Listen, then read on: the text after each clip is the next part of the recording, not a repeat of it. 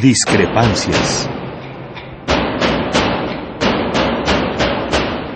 Atacan a la universidad porque discrepamos. Viva la discrepancia, porque es el espíritu de la universidad.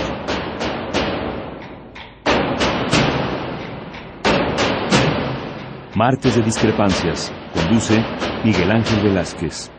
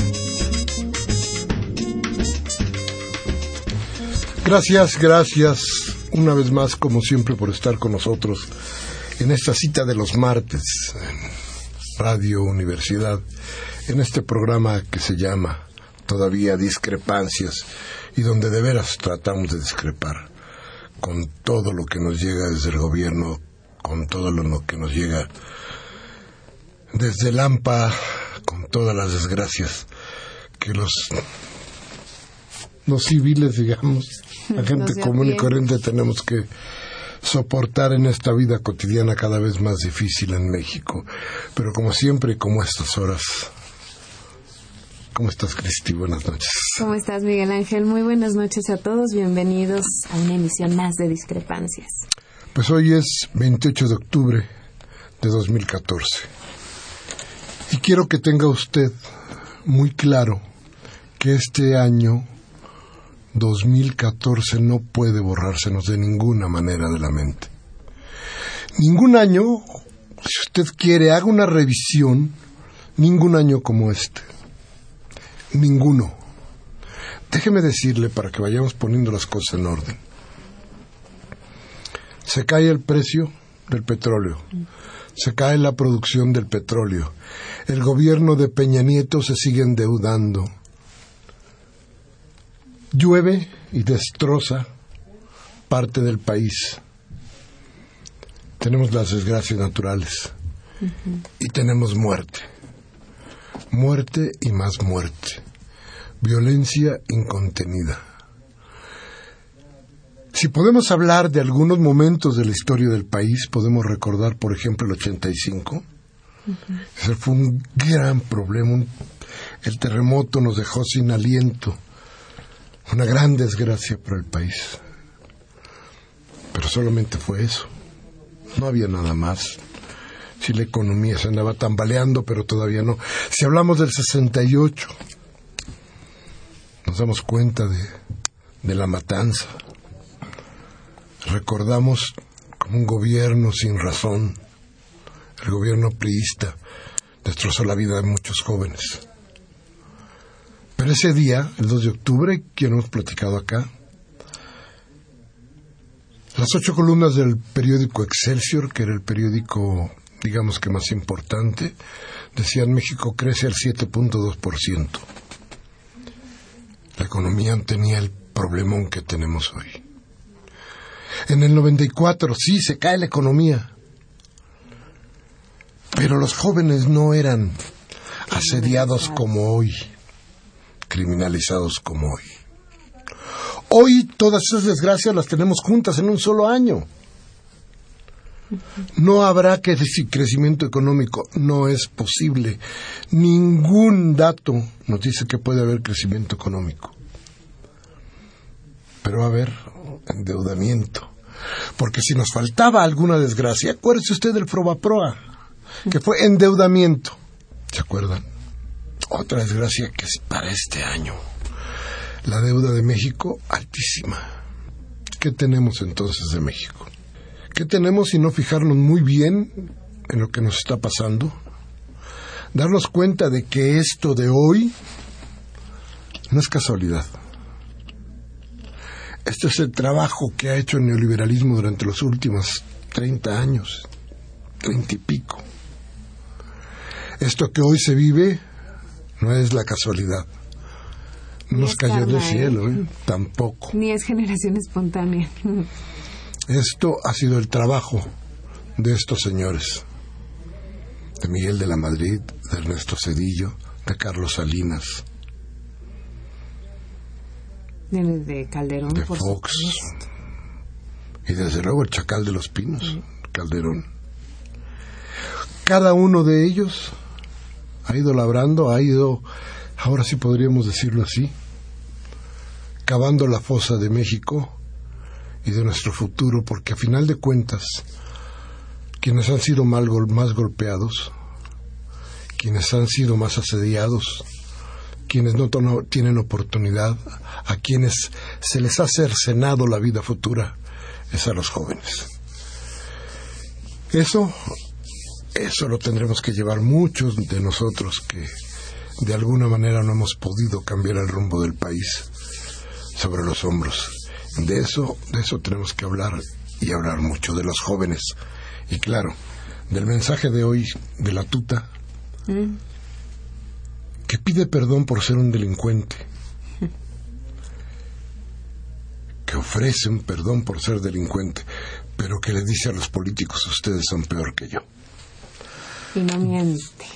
Vamos entonces a un corte, regresamos con ustedes aquí a discrepancias nuestros teléfonos, que ya se nos estaban olvidando. 5536-8989. La sin costo 01800 5052 688. Vamos al corte.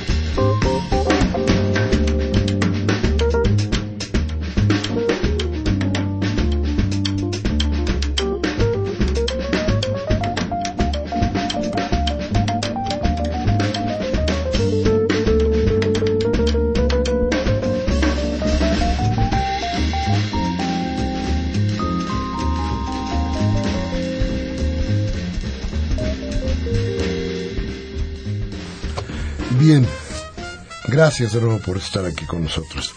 Y mire, todas las desgracias que, que, le he mencionado, que de alguna manera pusimos o tratamos de poner en la conciencia de usted, se pueden describir con una sola palabra, ¿eh?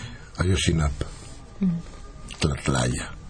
Fíjese qué terrible, fíjate qué terrible es, es, Claro, estamos horrorizados por lo de, lo de Ayotzinapa, pero, pero en Tlatlaya Sí, también. Fueron jóvenes. Niños. Y los propios militares. Y ahí ya sabemos quién los mató. Son las víctimas y los victimarios. Y sabemos quién los mató, sabemos qué hicieron, sabemos todo.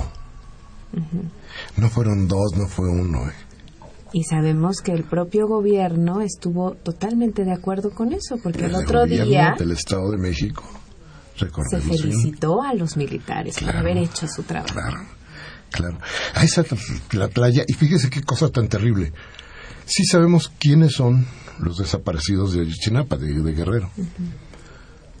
¿Quiénes son los muertos de la playa? ¿Quiénes son sus padres? Sus esposas, sus maridos. ¿Trabajaban? ¿Estudiaban? ¿Eran campesinos? ¿O de veras eran delincuentes? O solamente era la gente a la que quería matar, un grupo de halcones que requería de su sangre. ¿Quiénes son los muertos de Tlatlaya? los muertos del limón. ¿Quiénes son? ¿Qué está escrito en sus tumbas? ¿Tienen tumba? ¿Quién reclamó sus cuerpos? ¿Por qué no sabemos nada de los familiares? ¿Qué más nos oculta el, el gobierno? Es terrible porque, yo insisto, es otra vez contra los jóvenes, es otra vez tratando de cercenar futuros, es otra vez tratando de hacer hegemonías, creando hegemonías que serán costosísimas para México. Y por eso, bueno, tenemos un invitado que nos va a platicar un poco de la lucha de ser joven, porque sí es, sí es una lucha. Sí, esta noche nos acompaña Alberto Solís Castro, coordinador de procesos de transformación positiva de conflicto en el organismo civil Serapaz. Alberto, bienvenido, gracias por estar con nosotros. Buenas noches, muchas gracias por invitarnos. Oye, a ver, platícanos que el título es larguísimo, platícanos. Sí, parece algo demasiado complicado para... No, en realidad eh, la transformación positiva de conflictos y la construcción de paz, que son eh, los ejes a los cuales nos dedicamos en, en Serapaz, eh, implican un modo, una perspectiva y un método de abordar la conflictividad social. Eh, que parte de comprender primero que la conflictividad es un motor de transformación de la realidad social, que lejos de como se piensa comúnmente, los conflictos no son malos, no son algo, aunque existe esta noción eh, pues muy difundida de que fuera algo eh, malo, algo peyorativo, incluso la gente cuando eh, quiere decir a alguien que es problemático le dicen que es eh, conflictivo. ¿no? Como si se tratara de algo, de algo totalmente negativo. el capitalismo para para quitar a los obreros que, pedían mayor salario. Pues en realidad esto es eh, entender precisamente que pues los conflictos son motores de transformación de la realidad y que no basta en realidad con resolver los conflictos. Los conflictos se pueden resolver de maneras violentas, también se pueden resolver, se pueden administrar, puede haber muchas formas de abordar los conflictos, pero o se pueden guardar o se pueden esconder o pueden eh, quitársele legitimidad a quien protesta, como ha acostumbrado también muchas veces el Estado. Eh, pero para que verdaderamente un conflicto tenga una perspectiva positiva, tiene que transformar las causas que lo generaron. Y entendemos que las causas de los conflictos sociales que se viven hoy en México y en el mundo es a raíz de las diferencias sociales, a raíz de las inequidades sociales que genera una estructura, un, sistema económico que es desigual, que genera pobreza, que genera eh, pocas oportunidades para la gente y la conflictividad social tendría que transformar estas realidades. Tendría que generar eh, formas de, de, que las estructuras fueran distintas para que hubiera un mundo más equitativo, más justo. Eso es en realidad lo que quiere hablar. Parece muy complejo, pero en realidad es eso, es buscar eh, transformar las estructuras sociales a partir de los conflictos para generar un mundo más justo. Y hay posibilidades en, en unos países como México, en lugares tan, tan especiales como Guerrero, donde el poder hegemónico resulta a veces inamovible? Pues mira, entender siempre eh, la situación a nivel global y a nivel estructural siempre da, digo yo, algo de vértigo, porque se da cuenta uno de qué pequeño es frente a todo el sistema, ¿no? Pero en realidad eh, sí, sí creemos que se pueden transformar las estructuras y vamos viendo cómo, bueno, ahorita estamos hablando sí de estructuras globales que no dependen ni siquiera de los gobiernos de nuestro país únicamente, dependen de grandes eh, empresas, de grandes grupos corporativos, del capital que no es perteneciente a ningún estado, a ninguna nación, sino que está en todo el mundo. Entonces sí, cuando uno lo estudia desde ese tamaño parece muy complicado, pero pues también hay que entender que todas las estructuras a lo largo de la historia se han ido transformando de una manera u otra. Y hoy lo que entendemos como el sistema dominante, el sistema capitalista, también surgió como un, en algún momento, como un sistema alternativo, en otro momento en el cual el sistema de producción dominante era otro, a las orillas de los feudos, en pequeños hombres libres. Entonces, pensar que esas grandes estructuras que hoy creemos que son inamovibles pueden transformarse a partir de la protesta de la organización social, yo creo que sí es posible. Y eso es a lo que le apostamos, acompañar movimientos sociales que tienen causas legítimas y que creemos que pueden incidir en transformar esas estructuras de una manera u otra. En este caso de Yotzinapa, donde ha habido tanta violencia y tanto dolor, los padres eh, están viviendo esta eh, desesperación de no saber si están vivos, muertos o en dónde, ¿no? En dónde encontrarlos. ¿Cómo, cómo transformas algo así? ¿Cómo le pides a la gente que, que se tranquilice y que, y, que, y que se resuelva esto de forma pacífica cuando además el Estado tampoco ha, ha sido proveedor de, de lo pacífico, ¿no? Cuando no hay herramientas. Mira, yo creo que lo primero es que nunca le podemos decir a la gente que se tranquilice, porque la gente tiene una rabia legítima, tiene una molestia en la cual uno no puede de alguna manera tratar. No, ahora sí que digamos, para eso no es la transformación de conflictos, no se trata de tranquilizar o, o ahora sí que detener los estallidos, al contrario, es tratarlos de llevar por una perspectiva que resulte más eficiente también para lograrlos. Eh, alcanzar las causas. Sí somos gente que ciertamente creemos que, que la paz no solamente es, la, es un buen objetivo, sino creemos que también es una manera correcta de hacer las cosas y una manera eficiente de hacerlas. Cuando estamos en un mundo en el cual eh, las diferencias eh, de capacidad de represión que tiene el Estado frente a la capacidad de confrontación directa que tiene actualmente los movimientos sociales. Eh, tienen dimensiones totalmente tecnológicas, eh, de, de, control social, de mecanismos, de muchos elementos. Son, esta brecha es tan grande, pues pensamos que la manera de confrontarse directa y ahora sí que más violenta no es necesariamente la más eficiente.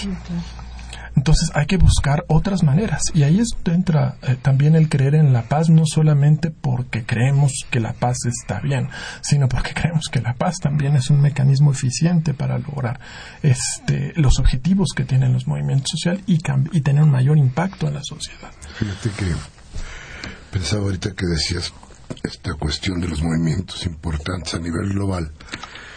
yo, pero yo plantaba las cosas que han pasado en Medio Oriente, por ejemplo donde los jóvenes han salido a la calle. Bueno, eh, eh, pensaba incluso en Madrid, en los momentos más álgidos de, de la situación económica en Madrid. Y el problema es que no llevaban, creo yo, ninguna idea clara de hacia dónde tenía que ir el movimiento. Claro. Quiero trasladarme al, a nuestro México, pues quiero trasladarme al movimiento de, de la Ibero que fue muy importante porque despertó muchas conciencias, porque hizo muchas cosas, porque saltó donde no esperábamos que saltara. Eso nos sorprendió de muchas maneras. Y entonces resultó nada. Y resultó nada porque no existe formación, resultó nada porque no hay orientación, resultó nada porque no hay horizontes. Eh, ni siquiera es la idea de que hay que cambiar, sino a final de cuentas como figuro y, y, resulta terrible pues porque me parece que no estamos ni desde los medios ni desde los organismos como los de ustedes dando el paso para tratar de que la gente que en un momento está hastiada dice la tuta en el en el audio de hoy, ¿no? Si la gente nos pegó porque la gente está hasta la madre de nosotros, y está hasta la madre del ejército. Es increíble el cinismo del tipo, está la madre de nosotros, está la, madre de la policía y del ejército, de todos, ¿no? fíjate que, grave, ¿no? La gente está hasta la madre, pero no hay salida. Cuando menos no hemos podido diseñar la salida. ¿Hasta dónde, ¿Hasta dónde podemos utilizar, pues, por ejemplo, la paz como arma, ¿no? Hasta dónde resulta eficaz frente a los grandes poderes, ¿no? hasta dónde resulta que tenemos que empeñar la vida a final de cuentas, unos u otros, por unas o por otras razones, pero siempre por la misma causa. ¿Hasta dónde? A partir de lo que tenemos, de lo que tenemos hoy. Y a partir de los poderes reales. Hay una, una parte muy importante y esto sería lo mejor lo que completaría una explicación muy sencilla de lo que es la transformación de conflictos. Eh, sí, los movimientos en general eh, muchas veces carecen de una perspectiva estratégica porque surgen al vapor del calor de la confrontación, del calor de lo que está sucediendo. Muchos de ellos, y ahora a esto que llamamos actores emergentes, surgen muchas veces sin necesidad de ellos haber querido ser actores sociales o ser mm, mm, actores que reivindicaban defensores de derechos humanos. No, es gente que de pronto un día eh, desaparecieron a su familia, eh, desaparecieron un familiar, eh, o de pronto el Estado decidió que ese el lugar donde han vivido toda su vida y sus abuelos es un buen lugar para poner una presa o una carretera o un proyecto que va contra el su, o el aeropuerto. Y no necesariamente habían pensado en eso. Entonces surgen al vapor al calor verdaderamente de, de la lucha y no necesariamente tienen claro en el momento en el cual deciden manifestarse o salir a protestar qué es lo que quieren o cómo hacia dónde tendrían que ir, cuál es esa perspectiva estratégica. Son muchos veces movimientos que surgen como movimientos del no, decimos, del no a esto, no al otro, o que aparezca o con una exigencia concreta eh, única, pero muchas veces no se logra ligar esta con la situación social que se quiere transformar. Eh, en ese sentido, lo que trata la transformación positiva de conflictos es sí de imaginar cuál es el escenario, cuál es esa visión que tenemos de transformación de la sociedad en la cual estamos viviendo, en la cual no se den este tipo de situaciones. Y cómo partir de la situación, de un buen diagnóstico de lo que estamos viviendo ahora, con todos los elementos, con los elementos económicos, políticos, de todo lo que está sucediendo, y de la situación particular que vive una determinada lucha, para poderla proyectar hacia esa visión ideal y ubicar qué herramientas, qué elementos, qué medios se tiene, tiene que hacer uso ese movimiento, ese actor, a partir de sus capacidades y sus fuerzas, para poder pasar de la situación en la cual está hacia esa visión que logre proyectar. Eso es lo que entendemos nosotros como una perspectiva estratégica y tratamos de trabajar con los movimientos en que esta perspectiva estratégica sea lo más integral posible. Entender que una estrategia no depende de un solo hecho, no depende solo de la capacidad jurídica, pero tampoco solo depende de la capacidad de cuánta gente puedo sacar a la calle. O sea, depende de poder integrar todos los elementos, comunicación, los elementos jurídicos, los elementos de movilización, los elementos de diálogo, de interlocución. Es cómo se logran eh, complementar todos estos, estos eh, diferentes líneas de trabajo en diferentes ámbitos, porque además estamos hablando de una relación con actores de diferentes niveles también con otros actores comunitarios, con gobiernos estatales, municipales, federales, incluso con la comunidad internacional, para poder en toda esa complejidad lograr esos objetivos. Digamos que ustedes se acercan a los distintos movimientos para aterrizar esos enojos para o ideas o, necesidades para para encauzarlas hacia hacia una solución pues mira por lo menos hacia una vía de manejo del conflicto mucho que pueda empezar a incidir en la transformación social. Eh, dice, dice Miguel Ángel, bueno, el 132 no logró, bueno, pues finalmente se acabó, pasó y se acabó. Bueno, sí, pero también hay que entender que los movimientos sociales ahora sí que por definición son esos, son efímeros, son, son momentos que pasan a partir de la organización de la gente y así como surgen se acaban, ¿no?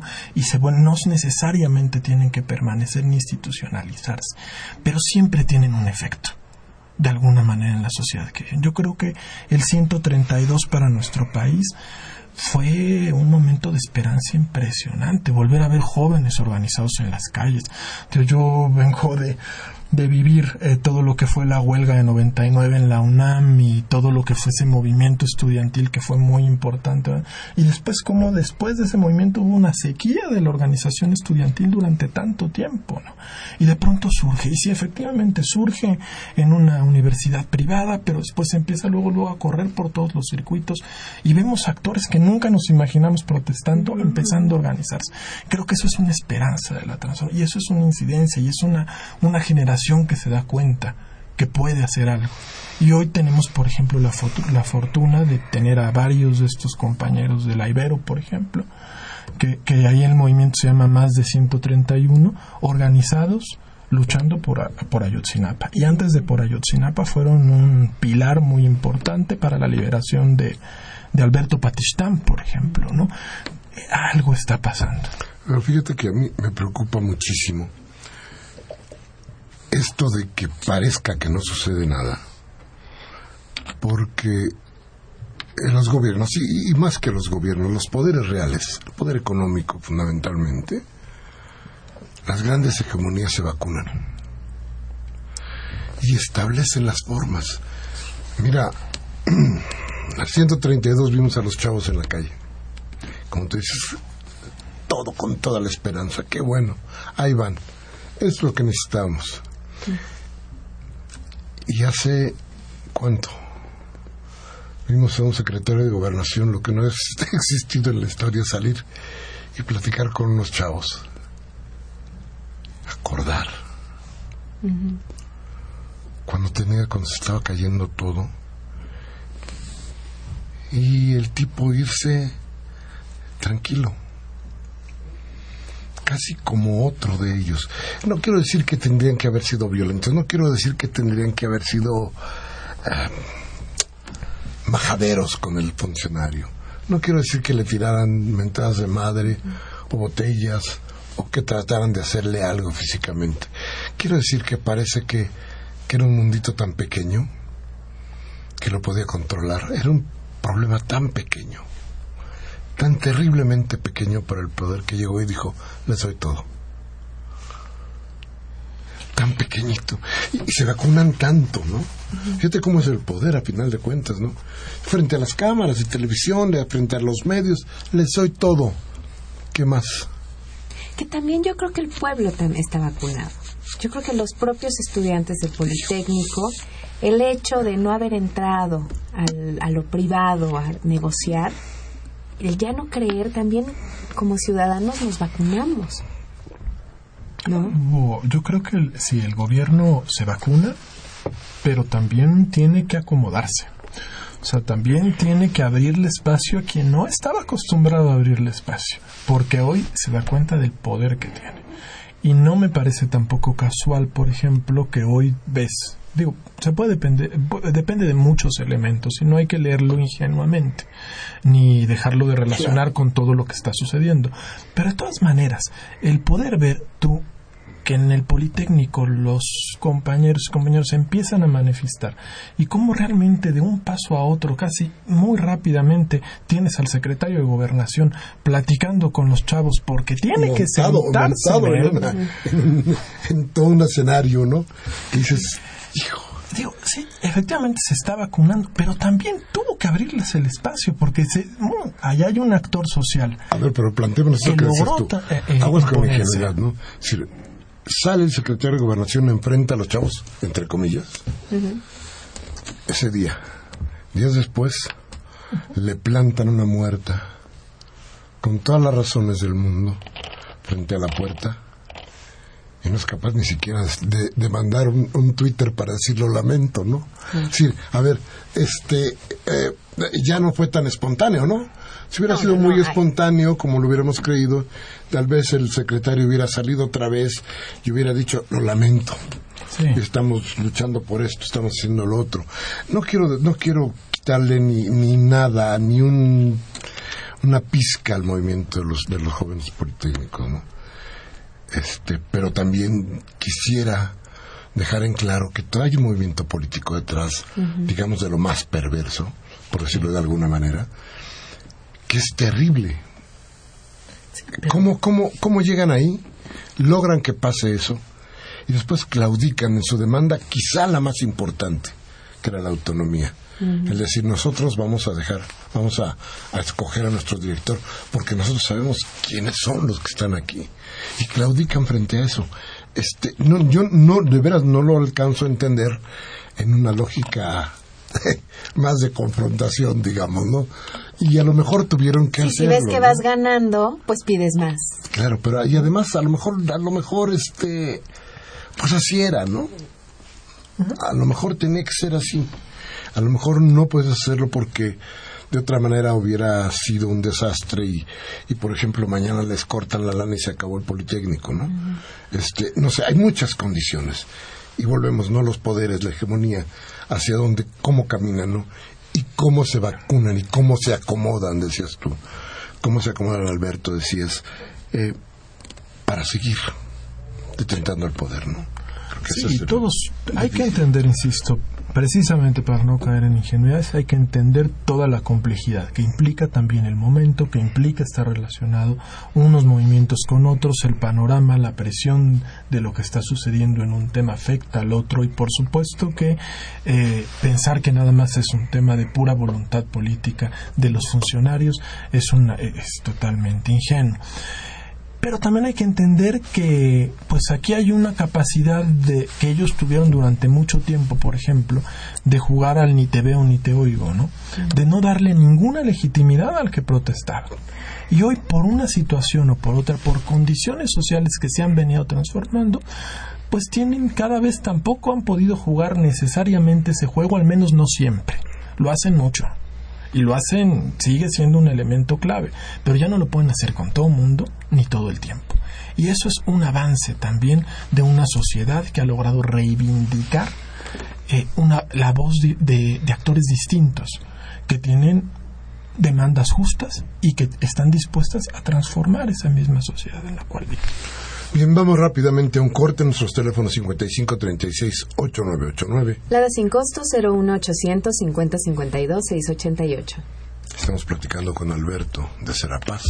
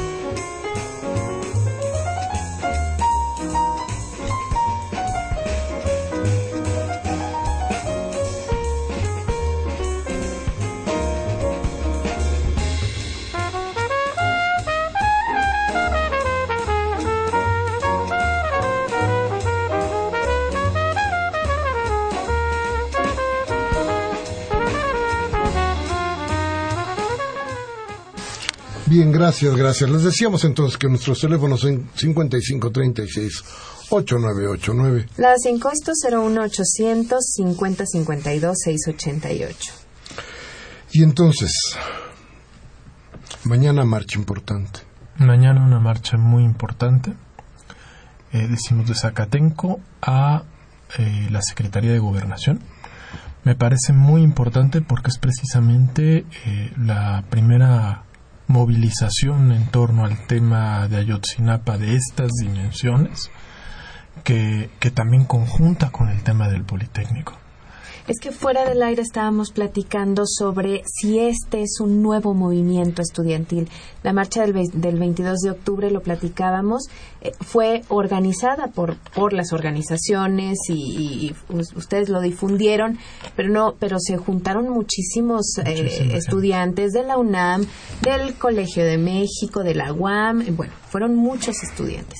Y ahora por eso salía lo de la marcha de mañana. Sí, además a partir de esto también es una de las experiencias que dejó el 132, que es la coordinación entre las diferentes universidades en la Ciudad de México. Esto, y el poder que se tenía, porque normalmente digo, estaban acostumbrados a manifestarse la gente de la UNAM, un poco la gente del Poli, de la Cada UAM, quien por su lado, cada quien.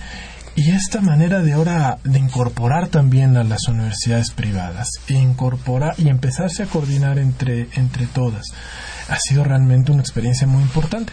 Y entonces se genera este espacio interuniversitario. Entonces la asamblea interuniversitaria, la que se organiza, convoca y ahora decide marchar de Zacatenco a Gobernación en un acto que me parece para mí muy, muy importante, en, sobre todo además entendiendo que este movimiento en Ayotzinapa, esta situación que pasó en Ayotzinapa, es precisamente con jóvenes, con jóvenes con estudiantes.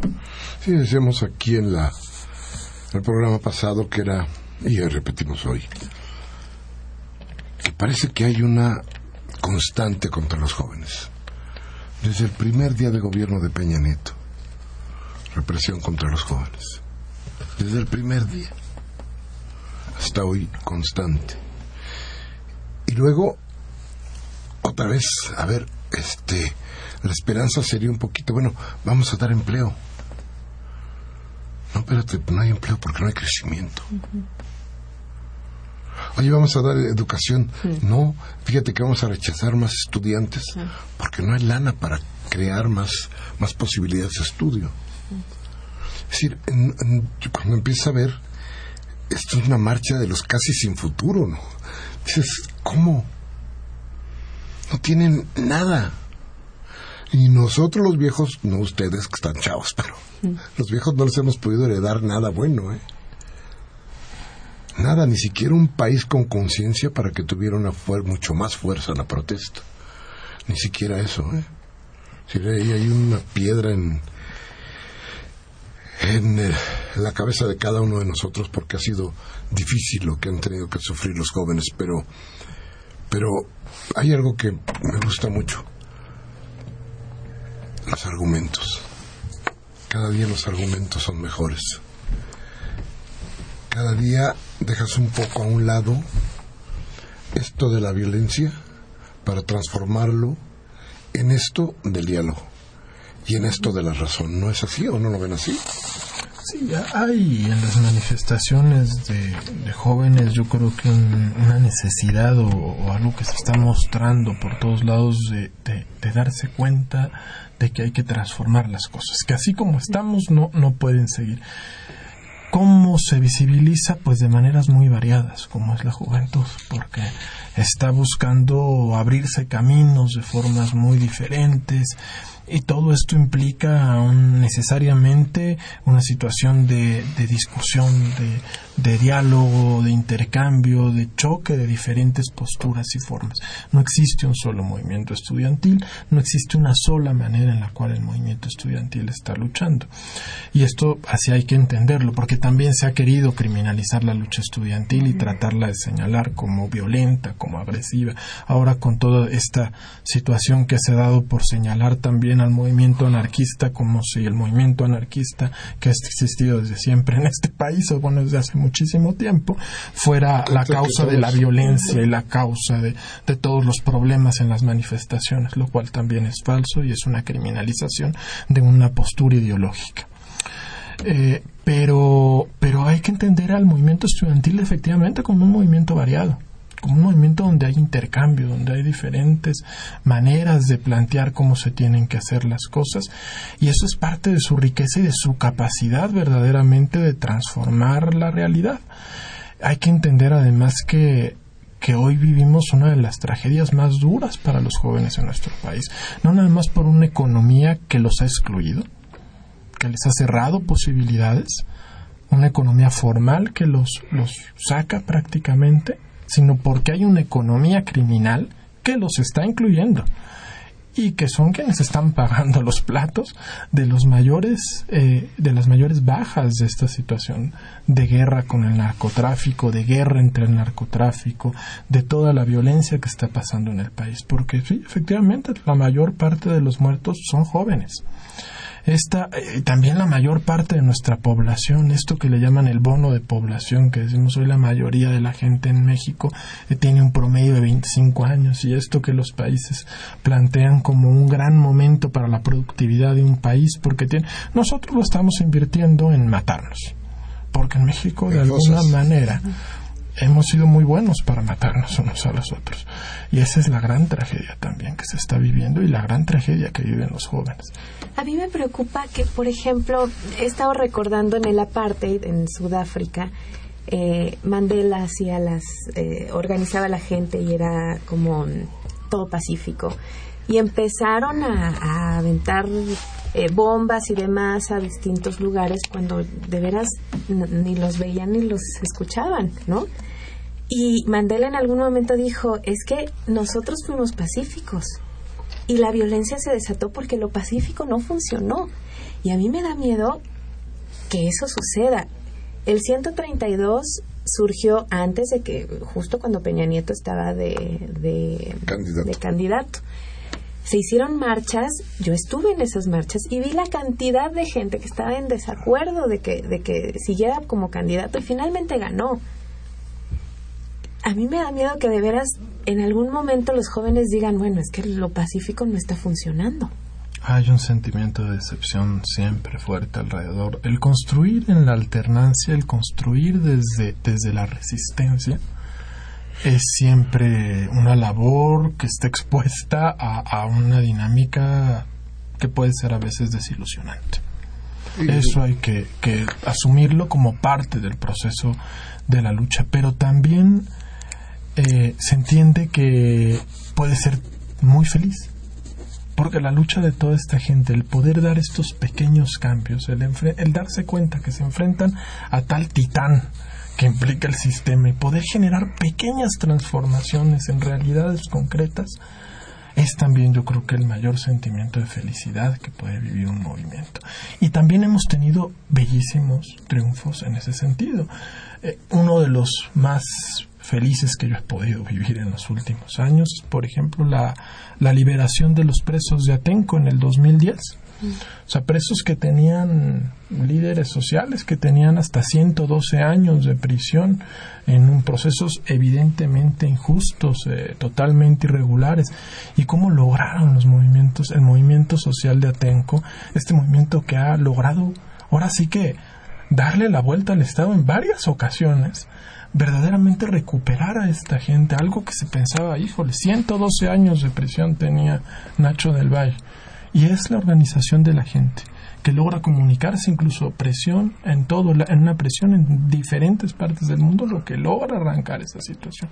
Eso es un pequeño cambio pero es muy importante. Si ahorita puedes decirme bueno sí pero ahí está el aeropuerto otra vez que quieren construir. Bueno pues sí, pero yo también te puedo decir, hay una transformación en la conciencia de la gente, hay una transformación para la gente que vive en Atenco, incluso una manera en la cual no se va a poder construir de la misma forma ese aeropuerto. Fíjate que es curioso, estaba oyendo y decías, de pronto decimos, lo voy a decir porque yo creo, así me formé así he tenido la vida. Yo creo que no hay salida para la derecha, sobre todo cuando estos países como el nuestro tienen tantos problemas. Fíjate, cincuenta y pico. Fanon, en Los Condenados de la Tierra, nos hablaba. Bueno, el, ¿se acuerdan del, prefacio de John Paul Sartre, no? qué cosa tan grande, ¿no? Nos hablaba de la colonización, que no era nada más la de Argelia, que no era nada más la de, no, de los países emergentes, de América Latina de alguna manera, o de muchas maneras, o de todas maneras. Y lo sufrimos terriblemente. Yo, yo particularmente creo que no hay, no, hay, no hay puerta de salida por la derecha para nuestros países. Creo que por ahí no está el camino. Creo que es muy difícil tratar de diseñar una, una puerta por ahí, porque a final de cuentas, fíjense, cuando queremos atacar los gobiernos en general hablamos del sistema y cuando queremos aplaudir le decimos democracia. Mm. Es lo mismo, ¿eh? A final de cuentas. La democracia se inventó como una forma dijeron que era justa, de justa competencia, vamos a competir, pero es que nunca es competir, la competencia es justa. Siempre hay uno que manda y siempre hay uno que ordena y siempre hay uno que aplasta. Y cuando vivimos en estas democracias como la nuestra, siempre somos los más aplastados. No nada más los aplastados, sino los más aplastados. Pero este, el problema hoy, hoy más grande, el problema que creo que va a tener que unir muchísimo a la juventud, que va a tener que ser muy importante para todos ellos, es la destrucción de las clases medias además, que es la destrucción de la conciencia de la gente de muchas maneras, de la gente que estaba estudiando, no porque los otros no puedan, sino porque los han excluido. Y es esto que decía yo, de las vacunas que tiene el sistema para evitar perder el poder. ¿no? Vamos a ir rápidamente a un, a un corte y vamos a regresar con sus llamadas, con su palabra, que es lo más importante en este programa.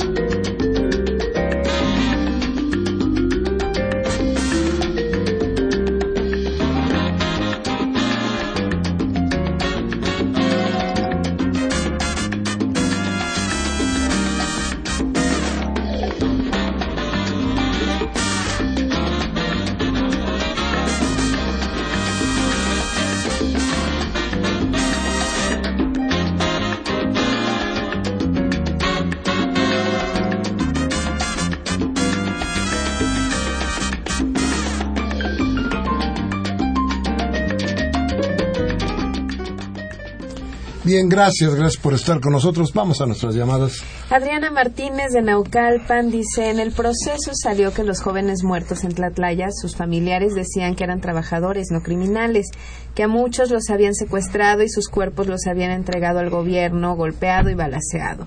El gobierno de EPN es un gobierno criminal y genocida de jóvenes. Hoy por hoy es un delito ser joven en este país.